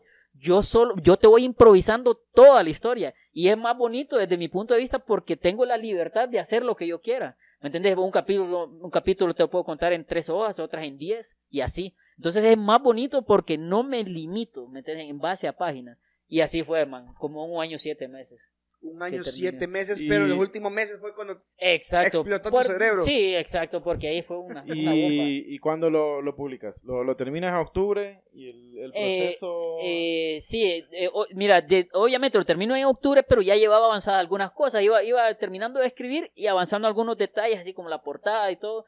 Lo, empe- lo, lo, lo iba a publicar el 4 de noviembre. O sea, yo lo tenía para esas fechas. Resulta que, que mm, eh, tuve el COVID, man. Entonces, en esa fecha, el 4 de noviembre, no lo pude presentar. Y entonces lo atrasé un mes. Yo lo, yo lo publiqué el 7 de diciembre. Hasta, hasta el 7 de O sea, diciembre. sí, es tu niña consentida porque está recién pequeñita. nacida. Sí, está recién nacida. Tiene, imagínate que tiene tiene un mes. un mes, Un dos mes, días. Un mes, dos, días. hoy. Oíme, Ricardo, Todavía le escucho en la noche cuando yo. te quería preguntar, cuando te sentás a escribir, ¿cuál es el ambiente en el que te gusta estar para escribir? ¿Hay algún ambiente en el que familiarmente te guste? ¿Algún sonido? que Excelente te pregunta, hermano. Esa ¿qué- es muy qué- buena qué es lo pregunta. que más te motiva a escribir Mira- el ambiente y la música o lo que sea? Fíjate que esa, esa, esa pregunta eh, es bien interesante porque eh, los estilos son diferentes, ¿me entendés? O sea, aquí un, un escritor, yo he escuchado a escritores que dicen que se tienen que ir a alejar así al, al- sí, al- a la zacatera, así, Sí, a- no sé, en silencio, otros que necesitan escribir con música, man, no me vas a creer, hay, hay datos interesantes. Por ejemplo, mi libro yo, yo no tengo computadora, man, y ahí, te- pues, para hacerte un paréntesis, cuando vos tenés un sueño, hermano, no importa los medios, vos hacelo. ¿Por qué te cuento esto? Yo mi libro todo lo escribí en el celular, man. No tenía computadora, man. Man, en serio. No tenía computadora, pero yo tenía las ganas de hacer mi libro, man. Mira, yo en esa pantallita ahí estaba, man, de ahí, a veces enojándome porque eh, apretaba otra, otra, otra palabra y borrar, imagino. man. Y te lo puedo enseñar. Toda la gente sabe eso, eso, eso. Cuando vos tenés un sueño, no importa los medios. Vos hacelo, hacelo, hacelo, porque tenés que sacar ese sueño, man. Yo en lo personal, man, eh, todo el libro lo escribí siempre con el televisor encendido. Así me encanta escribir. No le estoy prestando atención Pero al no tele. con HCH, vamos. No, no, no, nada que ver. Pero fíjate que yo escribo así. A mí me encanta escribir en la cama, sentado, man, así, eh, eh, Sí, sí, sí. recostado en la pared y con el tele encendido, música, eh, eh, eh, sonido bajo. Así, así empiezo a escribir, empiezo a escribir y me voy y, y el tele está sonando, pero yo estoy en mi rollo. mundo. Exacto. Como te digo, hay, hay, hay escritores que, que prefieren el silencio, la Así soledad. es, así es, Incluso hay gente que tiene su espacio, su esquinita. Yo no, man. Yo donde ande, ay, como te digo, que tengo la ventaja del celular, donde ande, ahí, ahí lo voy escribiendo. man. Man, qué excelente ese dato, porque hay gente que se imagina de que vos tenés como tu espacio, No, donde todo es amor y paz, y que, y No, que man, qué yo- excelente, man. Yo, yo te deseo que lo tengas, man. Yo deseo que te vaya tan bien que vos digas, Muchas gracias. me voy a hacer Así es. estudio. gracias. Sí, es. y Sí, yo, yo, yo quisiera eso, man. O sea, te lo digo Sí. honestamente, porque hay momentos que tampoco, vaya, por ejemplo, estoy, esta, es, cuando estaba escribiendo, que me llegan a tocar la puerta, entonces ya te desconectas a veces. Esos, Exacto, esos detalles son bien exacto. complicados. Y, y te quedas porque un momento de inspiración, aprovecharlo. Esta onda de escribir, hermano, no es, eh, vieras que es bien, bien complicado, porque lo que te digo, yo a veces estoy tan conectado con la historia, o cae una llamada, fíjate que estaba escribiendo y cae una llamada, entonces ya, me, ya me es desconectaba, man, y fíjate que a veces estaba hablando, pero mi cabeza estaba, en la Estaba historia. allá, exacto. Y es que iba y yo diciendo, este man, pues, corre, vas a cortar. Ah, sí, pero cortá, man, cortá, man, que tengo que seguir escribiendo. Man, Vieras que, o te que... cae el WhatsApp de la baby ya, Sí, pucha, toca hombre, el corte ahí, uh, vos. vieras qué complicado eso, esos detalles. Pero sí, lo que te digo, anécdotas hermosas son esas, brother. Que todo mi libro lo escribí en, en la intimidad de mi cuarto y con el celular, brother. Man, que, excelente. man. como a- hablabas de los, de los escritores de mapa y de brújula, y, y tú hablabas de que tú te consideras de brújula, Sí. pero te plantearías el, como para salirte de hacer, estructurar. No, man. Fíjate No, que no, no, no, me hallo. O sea, yo traté, te lo digo honestamente. Vaya, por ejemplo, mira, en Daya eran 23 capítulos. Yo en la cabeza siempre, al inicio siempre supe qué es lo que quería contar. Lo que te decía, uno tiene que sentarse y ver qué quiero contar. Entonces yo, cuando yo sabía qué quería contar, eh, no me, me imaginé, ojo, solo el final del primer libro, man. Y siempre supe que iba a ser una trilogía. Pero jamás me quise planificar como un escritor de mapa, porque yo quería la libertad. A veces, cuando, como te digo, cuando vos eh, te trazas, yo pienso que los de mapa dependerá de la historia, man, para mí. O sea, pero como mi historia es demasiado grande, sentí yo que era como limitar mi ima- imaginación, ¿me entendés? Ahora, diferente sea una historia donde solo coinciden unos tres, cuatro personajes, ¿me entendés? Ahí sí es más fácil, pues, porque yo, yo ya sé los ambientes, los lugares y, las tramas de cada personaje. Mientras que en el mío son, ponete que en esta historia salen como 45 personajes. Obviamente no todos tienen el peso dentro de la trama. Entonces hay eh, personajes principales, secundarios, otros que solo los vas mencionando así de fondo. Pero sí, jamás, hermano, me, me, me he trazado, fíjate, no sé, siempre he sido más a, a no limitarme. Ahorita que mencionabas lo de la trilogía, eh, quiero que me digas, yo sé que acaba de salir Daya y todo eso, pero ¿tenés el nombre del, del, del, del, tercer libro de la trilogía? Buen dato, man. Mira, del segundo sí, el tercero no. Y el segundo libro, les voy a comentar, el segundo libro le acabo de poner nombre hace como cuatro días, man. Ya lo tengo en, serio, la man? cabeza. Mira, ya tengo la- el segundo libro, por cierto, para la gente que, que ya leyó Daya, una sorpresa. Ya voy avanzando el libro. Te puedo decir que del 100% ya tengo un 35%. Que Pucha. podrás decir es poco, pero en páginas es bastante, man. ¿me Sí, claro, claro. y es un libro que, que también te puedo adelantar que va a ser un poco más grande que, que el, que el primero. man. Porque ya es un, es un segundo libro y la historia se vuelve más interesante para los que la leyeron. Saben de lo que estoy hablando. El libro, mira, el, el primer libro queda en un clímax, man. Que te, te voy a comen- comentar una anécdota bien bonita. Cuando yo lo iba a publicar, lo leyeron dos personas. El primero, pues, fue un- mi amigo escritor eh, Dari Sí, le mando un saludo, que, leyó el libro, le encantó el libro, ¿verdad? Pero la segunda persona es un amigo eh, que cuando yo se lo estoy leyendo, fíjate que a veces lo leía él, porque fue en dos días lo leímos. Yo quería escuchar eh, la, impresión de una primera persona antes de publicarlo, ¿verdad? Entonces fíjate que viene, viene esa persona y, empieza a leer el libro. Y después, eh, al final, pues, eh, para no hacerte largo, las últimas dos las leyó. Cuando yo le estoy leyendo el final, ese man me está diciendo, man, no, me dice, espérate, párame, dice, cuando falta una hoja, párame, man, me- porque hay, hay una escena ahí, brother, que es, es sorprendente, ¿va? Man, no puede ser, y me empieza a decir, ¿qué, qué? Y me empezó a relatar la escena que no puede, porque el man va- escuchando toda la historia, ¿me entiendes? Y le digo, man, solo falta una hoja, le digo. Entonces, no, no le dije nada yo, perdón, cuando falta una hoja, yo le, eh, hacemos la pausa y sigo, ¿va? Cuando sigo, llego al punto, al final, a la última palabra, y el man se queda así, ¿va? Se queda. No, espérate, fíjate que está, está como acostado y se levanta, ¿va? Y me dice, ¿qué pedo? ¿Por qué no seguís? Ma, ¿por qué no seguís? Me dice, man, hasta aquí ya el libro. No, no, no, no, por favor, por favor, seguí, seguí. Man, ¿cómo, ¿cómo vas a dejar el libro en el momento más increíble? Me dice, así, man, es la reacción que él tiene.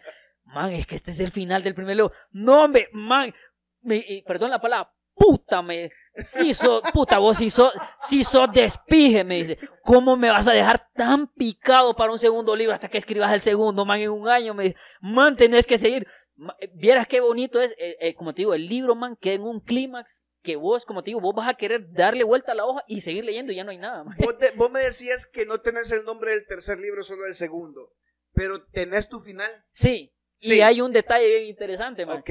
Mira, estoy con. Mira, yo el, el final del segundo libro ya lo tengo. O sea, Sí, de- sí. ojo, esto- esta onda es, es bien bonita. Mira, te voy a explicar. Y, y me, y me encanta que sean criterios infinitos, man, que Eh, estemos sí, hablando es de una esto. primicia. Porque es Es una, una primicia, primicia, man. es una primicia. Y, y con lo que le comentaba, nunca había estado en una entrevista aquí. Es la primera vez y les doy las gracias de verdad No, por esta gracias a oportunidad. vos, de verdad. Gracias. Gracias, Ricardo. Yo, yo siento que la gente que ha leído Daya, esta, esta, esta entrevista les va a encantar, porque aquí voy a contar algunas cosas que, que tienen que saber. Por ejemplo, el segundo libro, man, yo ya lo tengo en la cabeza, así te lo digo, todo, ya sé yo lo que voy a decir, lo- lo- lo- ya tengo toda la historia. El tercer libro, man, ya tengo el final de la saga, como decir, no sé de repente eh, algunos detalles, ¿verdad? Sí, Pero el sí. final, y tengo lo que te decía, dos cosas bien curiosas, que tengo dos finales, man. Y te lo digo honestamente, los dos en la cabeza, los dos me encantan. No sé cuál de los dos va a ser el final, pero te lo digo honestamente, aquí muchas veces eh, yo escribo para sentirme bien, ¿va? Pero en este caso tengo que ver, analizar que en base al primero y segundo libro, el impacto de la Sí, gente, yo voy a decidir. Así es. Porque, ¿me entiendes? O sea, yo, yo escribo para mí en primer lugar, para sentirme bien, ¿verdad? Pero también, obviamente, en este caso, como una trilogía, la gente le va a encantar y al final yo voy a decir cuál de los dos, ¿me entiendes? Porque los dos finales son muy buenos. En un mi final me van a odiar, en otro final me van a amar, ¿me entiendes? Porque esta onda de- jugar con los sentimientos de la gente, man, Es buena. es bien Ah, interesante. man. exacto, yo, yo, por ejemplo, con, con el cine, lo que pasa con el cine, y vamos a hablar un poquito de eso después, pero lo que pasa con el cine es que la gente está acostumbrada a un final feliz. Eso, esa, eso la voy gente yo. está acostumbrada a un final feliz y, y, y Algo es lo que- predecible. es lo que me gusta de la, a- co- a- a de la, espérate, Más que feliz es lo predecible. Sí, Exacto, es que lo- ya sabes vos cómo va. Sí, es, es lo que me gusta de la comedia francesa, man. A mí, me- yo consumo bastante comedia francesa precisamente por eso, man. Porque vos te imaginas si, ah, estos manes van a terminar juntos y después se muere uno y, Exacto. man, que, y Perde- peor terminó la película y ese man se murió y no se quedó con la pucha. Entonces, yo creo que ya, ya, ya tenemos que empezar a, a dejar esa etapa Exacto. cine, de que lo que nos gusta y lo que esperamos. A- hablando de cine, Ricardo, quiero que también es, puede ser una primicia, ¿verdad? Eh, la trilogía va a pasar al, al, al, al- a, la, a la televisión. Bueno, mira, antes que pues, eh, de tocar ese tema, quiero hablar un poco que qué es Daya, porque solo hemos hablado de ajá, Daya, pero, pero quiero, sí, exacto, mira, y quiero contarte dos cosas, ya para culminar el tema de, de- de los finales de, de las películas. eh, de los 100 libros que yo mandé a hacer, hermano, he vendido 87, si no me equivoco. Y ha sido una bendición porque realmente las personas que, lo que te decía, a veces hay gente que, que se acerca y me dice, hey, te lo voy a comprar, pero solo es un apoyo económico y que está bien, ¿verdad? Pero para mí el apoyo más grande sería que lo compres y lo y leas lo leas. y le transmitas a la gente lo que es. O sea, yo si te digo que el libro es bueno es porque bueno, no porque sea mío, hermano. Yo siempre he sido realista, como te digo, por eso es la R, lo que, lo te venía diciendo. O sea, yo conozco realmente lo que yo te, lo que yo te estoy dando, ¿me entiendes? Si, si yo no estuviese seguro de lo que escribí, no hablaría con tanta seguridad de esto, ¿me entiendes? Entonces, para terminar lo de cierre, fíjate que el libro, eh, el, el cierre es tan impactante, eso yo tengo en mi libro, en Daya, hay unos giros de trama, hermano, que no te los esperas. Eso lo que a mí no me gusta ser predecible. O sea, que la historia sea plana, que ya sepas vos cómo va, man. te, te voy a contar esta anécdota. Una amiga que leyó el libro me mandó, tengo los audios donde me, me manda llorando, hermano, llorando por, por, por, le, le encantó el final, ¿me entendés? Y me dice, y me dice a mí, em, me- estoy enojado, me dice, estoy enojado por una situación que se da en el libro. Y man, me dejó de escribir como dos días, man. Me dejó de escribir como dos días. ¿Ya se te pasó el enojo? En, en visto. Ya se te pa- como al cuarto día me contestó. Hoy bien, fue tanto el impacto que le dijo el libro que me dice, ya se me está pasándome, pero, pero estoy enojado con Y vos, es una satisfacción personal, imagino, para vos, ¿verdad? Claro, o sea, o sea, tocar la, pro- la profundidad de eso. Ahora, para comentarte qué es Daya, porque como te decía, hemos estado hablando de, de qué, qué es Daya, solo quiero comentarte un poco de qué trata la historia. Mira, Daya es, un- es una historia de, de- de fantasía griega que cuenta esta historia. Mira, resulta que eh, la, historia gira en torno a una mortal que se llama Isabela, para que la gente sepa más o menos de qué trata. Ella tiene 22 años. Resulta que durante 20 años ella ha tenido un sueño, hermano, donde se mira en medio de una, de una batalla, eh, un, un- ejército de, de soldados con espadas y arcos, porque está, este, no exi- eh, esas son la- la- las batallas, eh, la están defendiendo a ella, ¿me entendés? O sea, de, una masacre, es una batalla campal. Entonces, una pequeña barrera todavía detiene aquel montón de guerreros que vienen por, por ella, por la niña de dos años. Entonces ella mira eh, la matanza y escucha que dentro de esa gente hay una voz de una mujer que le dice que se quede, quédate, quédate. Ellas están en, la cima de un templo, perdón, y en el, en la- en el risco, o sea, en, donde, donde termina el, el templo, hay una voz que le dice a ella que salte, pero esa es una voz eh, de, de un hombre. Entonces la niña está en ese dilema, se queda o se va. Ella, ella no distingue ninguna de las dos veces quién es. Entonces ella opta por tirarse al risco, man. Entonces cuando va cayendo en el risco, aparece un hombre que ella no logra distinguir con una capucha así, imagínatelo aquel todo como siniestro, si te lo quieres imaginar así, que la tiene en sus brazos y ella se empieza a dormir. Entonces, ese sueño ella lo ha tenido durante 20 años. ¿Qué es lo que pasa? Resulta que un día en una cafetería ella decide abrirse, abrirse a contar esa historia, pero porque ella toda la vida ha crecido en esos 20 años con ese sueño que se le repite, que se le repite y las mismas escenas. Entonces ella está en ese dilema si contarlo o no, porque lo primero que van a pensar que está loca. Y, opta por contárselo a su mejor amiga. Entonces están en la cafetería, imagínate aquella cafetería en París, Francia, lleno, man, y le cuenta la historia a la, amiga. La amiga piensa lo mismo, piensa que está loca, pero medio le cree, ¿va? Lo más interesante de todo es que cuando ella queda sola, la amiga en un momento así, se le acerca a un man que está como a 15 mesas de donde ella, de donde ella contó la historia, man.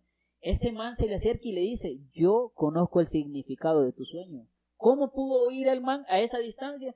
Y viene y es precisamente a decirle eso. Entonces la man queda impactada porque justo ese día que ella decide revelar su sueño, man, ese día se le presenta un man que le dice que él sabe el significado del sueño y que si quiere saber el significado, la- vaya a la- al día siguiente al castillo Vincennes, donde ella, él, él le va a comentar a qué se debe su sueño, man.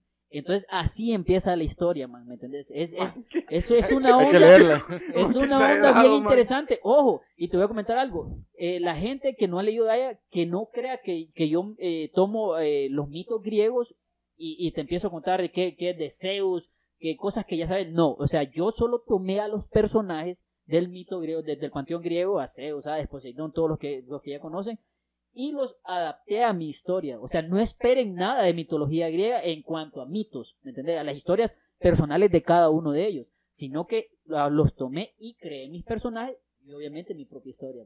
Entonces, eso es Daya. Y respondiendo tu pregunta, hermano, mira, mi sueño más grande, esto es una primicia que también la gente se va a dar cuenta. Yo tengo un sueño, hermano. Siempre yo, yo voy a soñar hasta, hasta, como te digo, hasta el día que, que, que ya no tenga eh, eh, aire en los pulmones, va.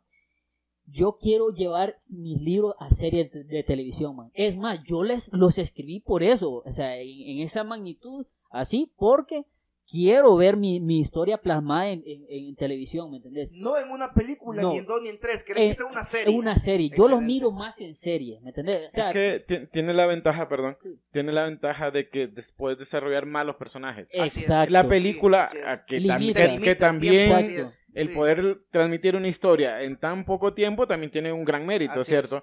pero una serie te permite desarrollar más personajes. o sea, entonces- Exacto. Entonces, mira, yo, yo, ese, ese es mi sueño. Y te voy a comentar. Eh, yo le pido a Dios en primer lugar que me dé vida para terminar la trilogía, escribirla, ¿me entendés? Cuando yo ya tenga mi, mi segundo libro ya terminado y esté pues, en proceso del tercero, ya más o menos voy a ir dándole forma a ese proyecto. Es. Porque yo, man, si tengo algo es que si yo empiezo un proyecto lo termino. O sea, y, y si yo estoy enfocado en ese es porque lo voy a hacer. Aquí no te vengo a vender eh, noticias de humo, ni, ni para que digan, "No, se la tira de, de, de saber qué, qué onda, Sí. man". O sea, ¿me entendés? Quien me conoce sabe que yo todo lo que me propongo, gracias a Dios lo hago, man. Porque, como te digo, este, esta onda es de, de hacer tus sueños, dejar un legado, hermano. Así yo no, es. lo que te comentaba anteriormente. Puede ser que mi historia, mi serie de Daya no vaya a tener aquella gran producción de cine como le pueden hacer los de HBO, eh, eh, ¿me entiendes? Pero esa serie, hermano, puede ser el, el, el punto de partida, De para nuevas generaciones, claro, man. Y es, que digan, pucha, si ese man, lo que te decía, si ese man vendiendo tortillas, ese man ahí, ahí comido por las hormigas, logró hacer esto, hermano, ¿por qué no lo voy a poder hacer yo? Si con todos sus limitantes, él lo hizo, ¿por qué no lo voy a hacer yo? Así es. ¿Entendés? Entonces, ese es mi sueño, hermano.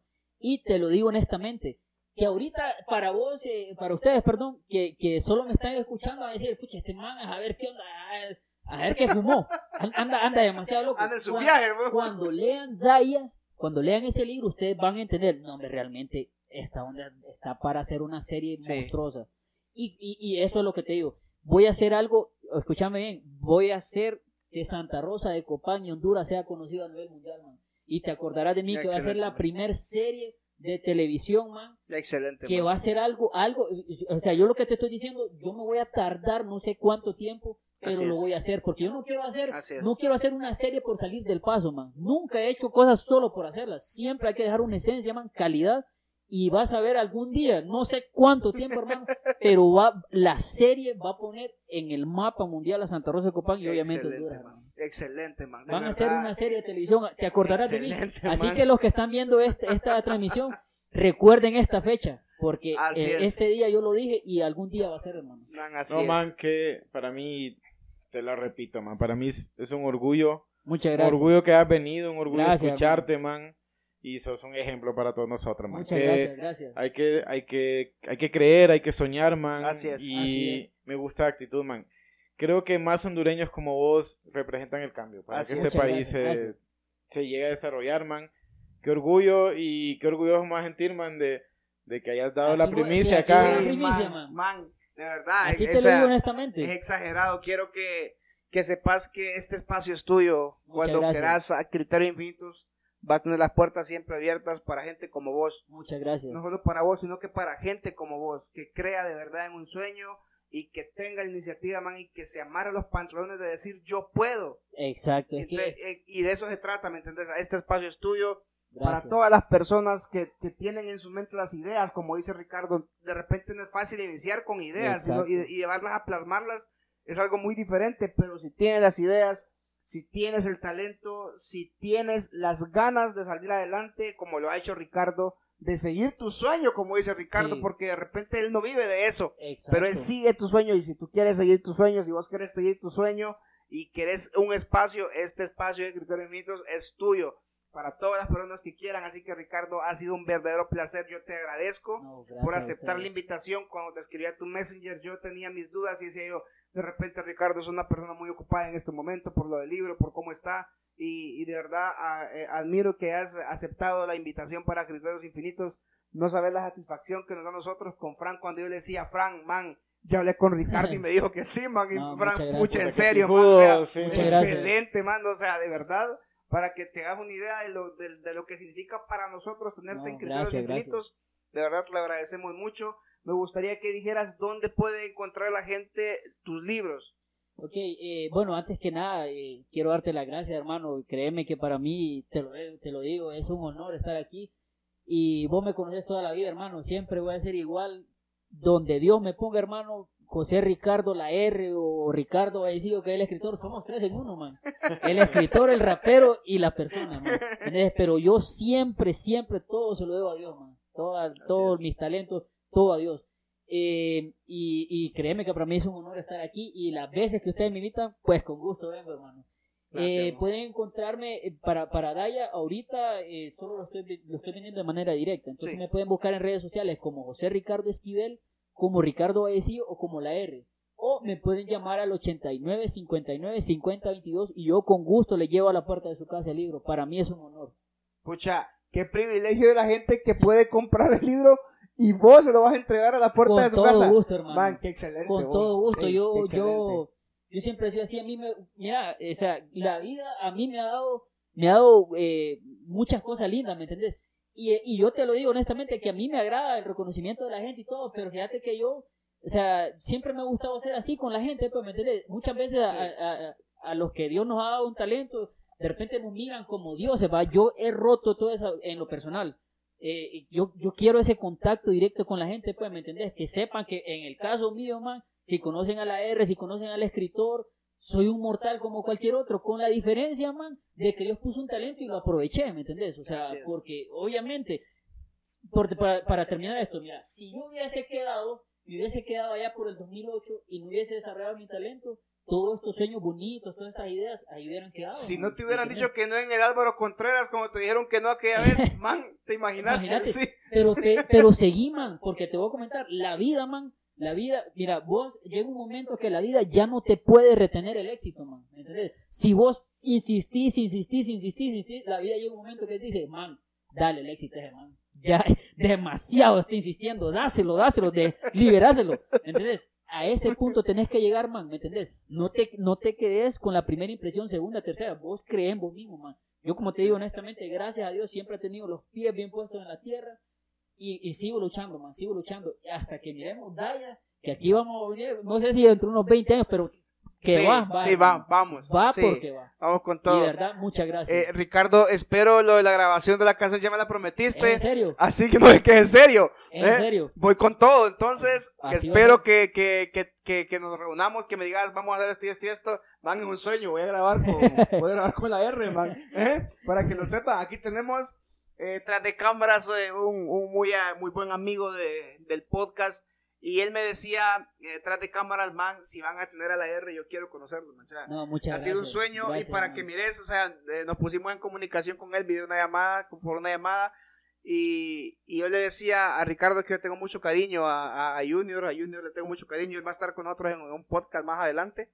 Entonces, eh, de- me, me encantó eso de que él me dijo, man, yo quiero conocer a la R. Muchas gracias. O sea, me encantó eso, o sea, ya te- ya te lo dije, hermano. Me, me encanta eso de que la gente se identifique con alguien, ¿me entendés? Gracias. Por una canción, por un libro, por una escritura. Y es, eso es lo que nos va a hacer crecer, man. Porque el, el que hayan personas como Junior que aprecian lo nuestro, man, Así es. es lo que nos va a hacer evolucionar como sociedad, man. Así es, definitivamente, Es que- de verdad te agradecemos mucho, Junior, ahí detrás de cámara donde estás. Papá, muchas gracias. Espero que podamos grabar nuestro podcast, que estaremos pendientes por ahí. Eh, creo que esto ha sido todo por hoy, ¿verdad, Ricardo? Creo Las- que las palabras la- finales. las palabras Sí. finales, Ricardo, por favor, para la gente. Bueno, eh, antes que nada, repito, eh, me la pasé muy bien. Créanme que si me invitan otra vez, yo vengo con gusto. De verdad, bueno, muy man. agradecido por todas sus que, atenciones. que sea la primera de muchas. Y- y De para muchas, mí- Para sí. mí es un honor, hermano. Eh, no te conocía, Rankin, pero de verdad, muchas gracias por, por, No, por para este mí momento. un, un honor, man. Y, y a hueá, Melvin, no te conocía. sí te conocí. No, de verdad, muchas Pero gracias. no habíamos, yo creo que no Exacto. habíamos tenido ese privilegio de conversar Sí. así largamente. Sí, a la gente de Santa Rosa de Copán, yo la verdad que solo tengo que darle las gracias por, por creer en lo que yo hago, por apoyarme. Créanme que, que para mí es un honor pararme en escenario, ya sea dentro o fuera de Santa Rosa, y que digan, porque eso es lo bonito, man, que digan, pucha, en Santa Rosa de Copán hacen buen rap, en Santa Rosa de Copán escriben bien. Yo a ustedes es que le debo todo, sinceramente, eh, muchas gracias. Y a los que tienen sus sueños, por favor, jamás, jamás se rindan. Yo soy una prueba de ello, que de repente mi historia no sea la más complicada, pero sí he llevado un montón de dificultades para re- realizar mi sueño. Entonces, no desistan de sus sueños y en lo que yo pueda ayudarles estoy a la orden, porque yo sé lo difícil que es comenzar un sueño, hermano. Impulsando también lo de tu microempresa, a tu mismo número pueden llamarte para Sí, ¿Para algún pedido? exacto, para las tortillas al 89, 59, 50, 22. Ahí les va a llegar el rapero, tortillero, escritor, ¿verdad? Así dijiste, ¿verdad? Pleca, licenciado, ¿no? No, casi licenciado. Casi licenciado. Con todo el gusto yo voy, hermano. Excelente. Muchas de gracias. verdad, admiro mucho tu humildad, admiro Gracias, mucho gracias. Tu, tu, tu destreza, eh, tu habilidad de rapear, de escribir. Para mí es algo sorprendente, como te digo, nunca, nunca me voy a cansar de decirte que estoy muy sorprendido de conocer a alguien como vos y de saber que en Santa Rosa de Copán tenemos a alguien como vos. Muchas gracias. Espero que, que seas el primero de muchos aquí en Santa Rosa que puedan dar a conocer un talento y que salgan de esa zona de confort, que abran su puerta, que abran su puerta de la mente y salgan a, a- a expandir y a conocer todas sus ideas y que puedan salir eh, de esa zona donde, donde ya decíamos que de repente vos te encontraste en algún momento ya por el Sí. 2003, 2004, cuando escribiste tu primer canción y que de ahí para allá pues sea un éxito para todas las personas que tienen esas ideas en su mente, ¿verdad? Plasmadas. Así, que, es. Ricardo, nuevamente muchas gracias. Eh, siempre es un placer compartir con vos, Frank, en estos podcasts. Así que espero que les haya gustado este tercer episodio del podcast Criterios Infinitos. Espero que nos veamos pronto y como dice Ricardo, espero que no sea la primera vez, que es. esta sea la primera vez de muchas que esté con nosotros. Así que gracias a todos y cada uno de ustedes. No se olviden de darle like y compartir. Así que recuerden Criterios Infinitos.